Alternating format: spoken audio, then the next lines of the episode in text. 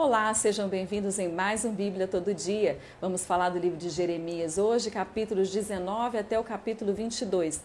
No capítulo 19, Deus dá uma instrução a Jeremias. Ele fala com ele para pegar um vaso, levar a um local, também chamar os sacerdotes do povo para ouvir de Deus o que, que Deus queria falar sobre este vaso. E Jeremias deveria então quebrar o vaso neste local e o Senhor falaria algo bem interessante com o seu povo. Este ato era para mostrar ao povo que, da mesma forma que este vaso foi quebrado e as suas seus pedaços, partículas, serviriam agora para nada, como um despojo, e seriam enterrados neste lugar. Neste lugar. Então Deus estava falando: eu dei oportunidades, eu falei, eu instruí, eu corrigi, mas vocês não quiseram me ouvir. Nos capítulos anteriores, nós vimos que Deus fala com Jeremias sobre o oleiro, descer a olaria e que o próprio oleiro, o Deus, Deus que nós conhecemos maravilhoso, o Deus de Jeremias, poderia pegar qualquer vaso e refazer. Vasos quebrados, vasos rachados, ou seja, que tudo o Senhor pode fazer novamente. Tudo o Senhor pode transformar. Mas infelizmente aqui Deus está falando: vocês não quiseram me ouvir, vocês não quiseram descer a olaria, não quiseram estar em minhas próprias mãos, fugiram de mim, do meu propósito. Então agora nada eu posso fazer. Então, como esse vaso quebrado já não presta para mais nada e vai e, e, e todo o seu, o seu despojo, é, as suas partículas, pedaços ficarão aqui e serão enterrados aqui, da mesma forma vai acontecer com vocês. No capítulo 20, mostra que por causa disso, por causa dessa palavra dada a Jeremias, é, houve muita ira, muita raiva do povo. Então Jeremias foi preso, ele foi colocado em um cepo. O que seria cepo? Seria um pedaço de madeira ou de tronco em que serviria como castigo. Então Jeremias foi colocado ali e ele ficou um bom tempo ali. No outro dia, então, ele foi tirado daquele deste cepo, né? Mas a perseguição ela continuou, não cessou. Pelo contrário, ela intensificou. Eu quero que você pense hoje que o fato de você sofrer nem sempre significa infidelidade, porque o profeta Jeremias era um profeta muito fiel a Deus, muito fiel em sua palavra, em seu louvor, em tudo aquilo que Deus fazia e falava. Então, não significa que quando estamos passando por alguma perseguição, tristeza, sofrimento, como profeta, como líder, enfim, como pessoas de Deus, homens e mulheres de Deus, passando por situações assim de perseguição e angústia, nem sempre é porque não ouvimos a voz do Senhor, nem sempre é porque estamos afastados dele ou infiéis à sua palavra. Jeremias 20, né, no, no capítulo 20, no verso 8 e 9, na parte B, está escrito assim: porque desde que falo, grito, clamo, violência e destruição, porque se tornou a palavra do Senhor um opróbrio e ludíbrio todo dia e estou fatigado de sofrer e não posso mais. Então, Jeremias aqui está rasgando o seu coração, ele está falando do seu sofrimento, da sua dor, da sua tristeza perante tudo que ele estava assistindo e coisas que Deus já tinha falado com ele que aconteceria com o seu povo. Ele fala também aqui da zombaria do povo contra a palavra de Deus, contra aquilo que ele estava falando para conserto, né? Para que o povo se consertasse diante do Senhor. Ele descreve como sente o seu, o seu coração, o profundo da sua alma e parece muito aqui que ele está mesmo cansado, que ele está mesmo triste e até confuso. Quantas vezes nós nos encontramos assim? angustiados por alguma situação, por não sermos ouvidos e sabermos que de fato é algo que Deus falou e é a verdade. Isso às vezes nos entristece. Mas ele estava aqui também confuso, porque a sua alma estava triste, sua alma estava angustiada. No verso 11 e 12 do capítulo 20, está escrito assim: Mas o Senhor está comigo como um valente terrível, por isso tropeçarão os meus perseguidores e não prevalecerão. Tu, pois, ó Senhor dos exércitos, que provas o justo e vês os rins e o coração, permite que eu veja a tua vingança contra eles, pois já te revelei a minha causa. Então ele está falando aqui, eu confio no Senhor. Olha que interessante. Antes ele fala, ele rasga o seu coração, falando da sua tristeza, do seu cansaço, aquele desejo humano, né, de desistir de tudo. E depois, no verso 11 e 12, é, é como se ele é, mudasse de ideia. Então, por isso a confusão, por causa da sua alma batida. Ele fala: Senhor, Tu és valente, eu confio em Ti, eu sei que o Senhor vai me ajudar, eu vou prevalecer sobre tudo isso. O Senhor é meu Deus, o Deus justo, Senhor dos exércitos, o Deus que me sonda, que sonda os corações e sabe da minha causa. Ele está falando, eu já falei com o Senhor, eu já rasguei o meu coração diante do Senhor, meu Deus. Então, eu vou voltar a confiar, eu vou voltar a, a continuar, eu não vou parar. Aqui ele mostra que queima ainda dentro dele a verdade, aquilo que Deus estava fazendo, aquilo que Deus estava falando dentro dele, e sabe que ele não pode parar, que ele não pode se calar e que com certeza Deus estava com ele e não o abandonaria.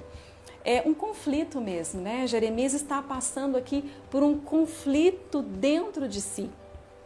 Ora, ele está profundamente angustiado, deseja parar tudo, desistir. Ora, ele se levanta, é, é tomado de, de alegria e ele louva ao Senhor. Às vezes ele amaldiçoa aqui nesses capítulos a sua própria vida, ele amaldiçoa o seu próprio nascimento. Isso é uma angústia terrível. Em outros momentos ele agradece ao Senhor, ele louva, ele adora e, e ele fala e declara a palavra do Senhor como seu alimento, como seu sustento. Isso é algo muito típico de alguém que está deprimido.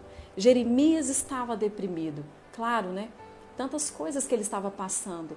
Um profeta muito perseguido, muito acuado, é, seus próprios amigos, seu próprio povo, inventando coisas, não acreditando nele, perseguindo, entristecendo seu coração, o prendendo, o castigando. Grandes homens de Deus, grandes mulheres de Deus podem passar por isso também. Podem passar por situações e momentos terríveis, mostrando aqui então através da vida de Jeremias que essa parte humana nossa é muito forte, mesmo como homens e mulheres espirituais que têm a comunhão com Deus, que buscamos o Espírito Santo e a verdade da palavra, precisamos também muitas vezes ser curados nas nossas emoções e sempre cuidar né, da nossa saúde emocional. Isso é muito importante. No capítulo 21, o rei Zedequias pede a Jeremias que consulte a Deus, porque Zedequias estava com medo, é, medo de Nabucodonosor, o rei da Babilônia, porque o povo da Babilônia e o seu rei estavam rondando Zedequias e o seu povo o povo de Deus. Então eles estavam com medo. Aí o que acontece?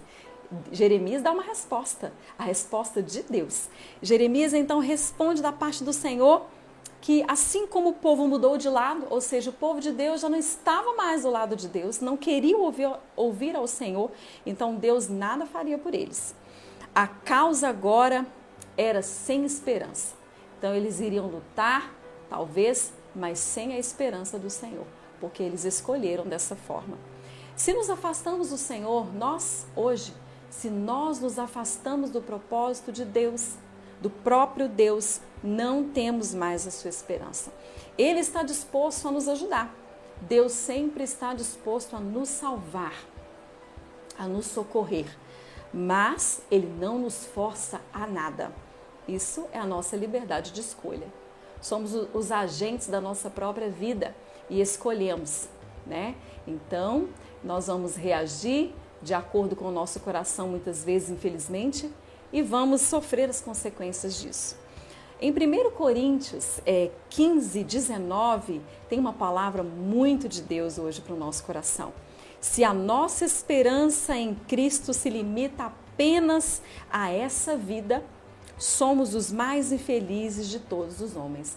Então a nossa esperança não pode estar baseada naquilo que vemos ou desejamos ou no tempo presente, mas a nossa esperança tem que estar no Senhor. Capítulo 22, Deus está exortando mais uma vez, lembrando ao arrependimento. Ele está falando, vocês precisam se arrepender. Existe uma chance e está ligado ao arrependimento no coração de vocês. Mais uma vez, Deus mostra estar muito triste ao ver o seu povo assim, o traindo e deixando a aliança. E em várias vezes aqui no final, aqui no, no capítulo 22, é, tem a expressão assim diz o Senhor, mais uma vez. Então o Senhor está falando, assim diz o Senhor, ou seja, o próprio Deus está falando. Então vocês precisam ouvir. Vocês têm ouvidos, então escutem. Deus está usando mais uma vez os seus profetas e Deus tem falado nesse tempo presente também. Deus fala para dizer ao rei de Judá para o povo ser justo. Então Deus está falando, Jeremias, diga ao rei de Judá, vocês precisam agir com justiça. Livrar o oprimido, vocês não podem oprimir, vocês têm que livrar o oprimido. O povo de Deus tem que fazer diferente. Não oprimir, inclusive os estrangeiros, as viúvas, os órfãos, vocês têm que acolher, vocês têm que cuidar. Porém, no verso 17 do capítulo 22, é muito claro, dizendo que eles estavam, ao contrário daquilo que Deus estava falando, eles estavam cometendo muitas injustiças sociais. E isto entristeceu e hoje entristece também o coração de Deus, quando nós, o povo do Senhor, cometemos injustiça social. Deus faz aqui um apelo apelo para ser ouvido. Deus, mais uma vez, aqui no final do capítulo 22, ele quer, ele deseja ser ouvido e ele está fazendo o apelo. No verso 29 diz assim: Terra, terra, e ele fala, parece que duas ou três vezes: Terra, ouça a minha voz, ouve a palavra do Senhor que vos diz. Há uma insistência aqui. Deus está insistindo para ser ouvido. Deus está chamando hoje também para o conserto, para o arrependimento, para fazer uma aliança com Ele, porque é o melhor. E para terminar, eu quero que você pense sobre isso. Deus está te chamando. Deus está chamando ao arrependimento. Cabe a nós então fazer esta aliança com Deus ou não. Cabe a nós, né, a nossa própria escolha. Está em nossas mãos as decisões. Que possamos escolher e decidir o caminho da vida e não o caminho da morte. Se você tem alguma dúvida sobre estes capítulos, você pode colocar a sua pergunta ou comentar algo conosco abaixo do vídeo.